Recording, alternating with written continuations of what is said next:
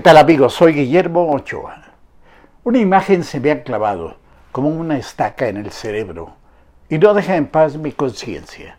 Es un agente de migración alto, fuerte, con la bandera mexicana en el escudo de tela que lleva bordado en el pecho, que intenta aplastar con sus botas la cabeza de un haitiano que está tirado en el suelo, inerme, pues ya ha sido golpeado antes por miembros de la Guardia Nacional frente a la computadora el, escribidor pues, siempre tiene un problema.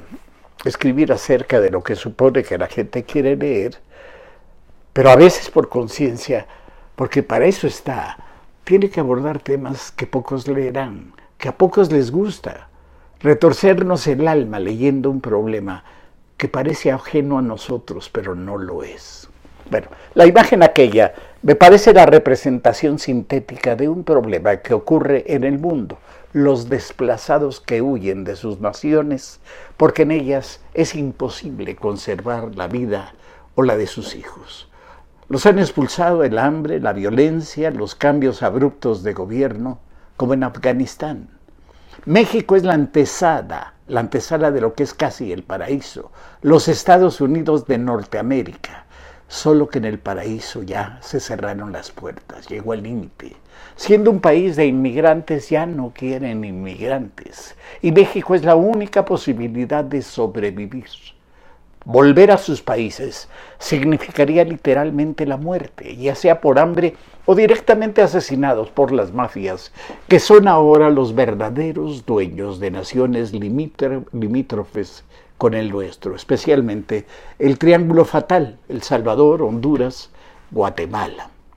Lo anticipó Trump cuando dijo que los Estados Unidos levantarían en sus fronteras un muro y que lo harían gratis se refería quizá, sin que el propio López Obrador lo sospechara, a la Guardia Nacional que se convirtió en los hechos, en un muro migratorio que cada vez retrocede más y cumple más tareas que aquellas que le habían asignado o que le había asignado Trump inicialmente.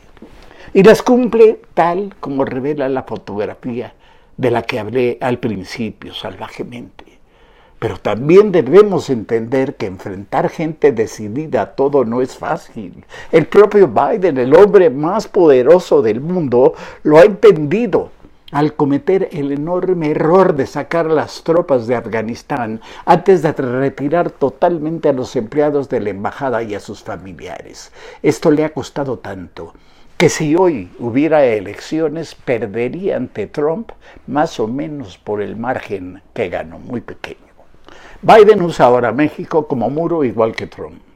El propio presidente López Obrador tuvo que rebasar en su camioneta hace unos días una caravana de desplazados sin siquiera voltearlos a ver. ¿Para qué? ¿Qué les diría? Hace tiempo venían en pequeños grupos, en familias. Ahora se organizan en caravanas y a los centroamericanos se han unido los haitianos. El lunes en Huizla, Chiapas, fueron detenidos algunos emigrantes, pero otros huyeron hacia el río, a las calles cercanas, a casas que les dieron refugio o a las que se metieron por la fuerza.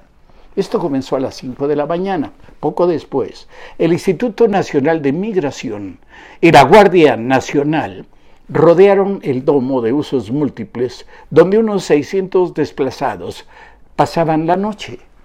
El colectivo de derechos humanos detectó que durante la operación los niños y las niñas fueron separados de sus de sus padres. ¿Cómo realizar una operación sin herir a los emigrantes? ¿Cómo usar la fuerza sin usarla? ¿Cómo pedirles cortésmente que vuelvan a sus países si allá les espera más que la miseria, la muerte?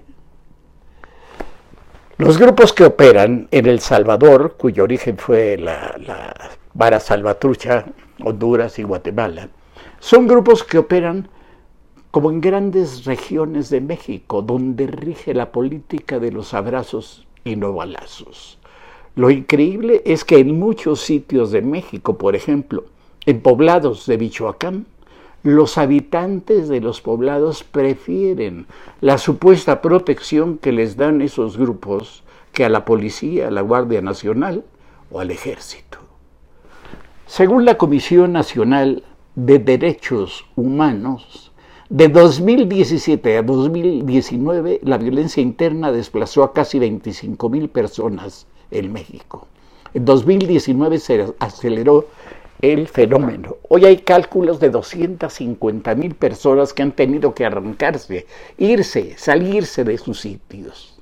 La Suprema Corte de Justicia de los Estados Unidos acaba de decidir que las personas que solicitan asilo en los Estados Unidos y que hayan entrado por México ilegalmente tendrán que esperar en México a que las autoridades resuelvan sus casos. Es decir, ellos deciden sobre nuestro territorio.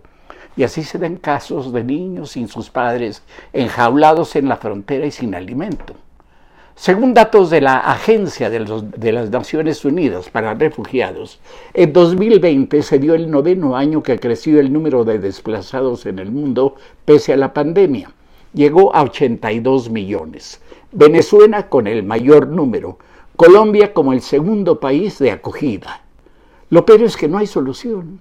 Mientras exista la pobreza y ésta llegue a la miseria, los fuertes tratarán de abusar de los débiles para subsistir, y los más débiles tendrán que huir de los fuertes hacia paraísos que los vomitan.